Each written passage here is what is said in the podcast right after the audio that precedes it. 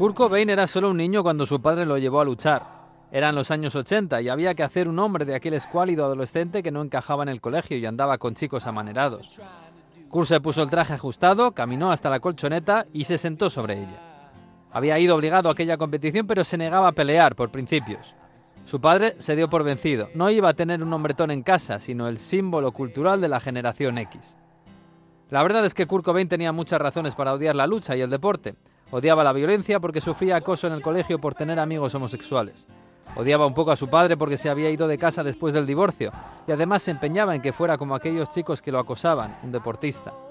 Y además sufría con el dolor, tanto que ya había empezado a matarlo muy poco a poco. Para cuando Kurt Cobain logró formar una banda estable y lanzar un disco, tenía 22 años y lloraba antes de los conciertos, por el dolor. La foto más icónica de la historia del rock de los años 90 fue tomada unos meses antes de que se hiciera famoso sentado en el suelo con las manos en la frente y el gesto de dolor en la cara bajo el pelo rubio. Sus compañeros no lo consolaban porque ya estaban acostumbrados a verlo llorar. Era para ellos una especie de liturgia antes de salir a tocar. Era para ellos una especie de liturgia antes de los conciertos. Después llegó Nevermind y Nirvana se extendió por el mundo. Había nacido el grunge, que duraría más o menos lo que duraron los 90. Nirvana lo creó y lo explotó, pero el camino lo tuvo que compartir con otra banda grunge de Seattle como ellos, Pearl Jam, quizás menos auténtica pero más preparada para la supervivencia. Sus miembros llevaban el pelo largo, vestían camisas de franela y vaqueros rotos, pero dormían algo más y hacían ejercicio. Aprendían a surfear y hacer skate, que eran los deportes de la generación X de la costa oeste, pero sobre todo jugaban al baloncesto. Eran unos locos del básquet, hinchas de los Seattle Supersonics, un equipo de la NBA que ya no existe.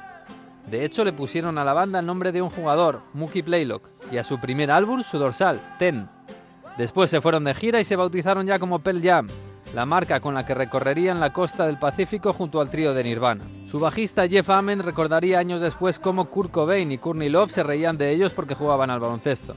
Kurt se hizo adicto a la heroína y se disparó en la cabeza con una escopeta en su casa de Seattle. Encontraron su cuerpo tres días después. Era 1994 y en muchos institutos españoles hubo lágrimas por el símbolo de una generación enfadada. Pearl Jam sigue tocando hoy para muchos de aquellos chicos que ya son mayores.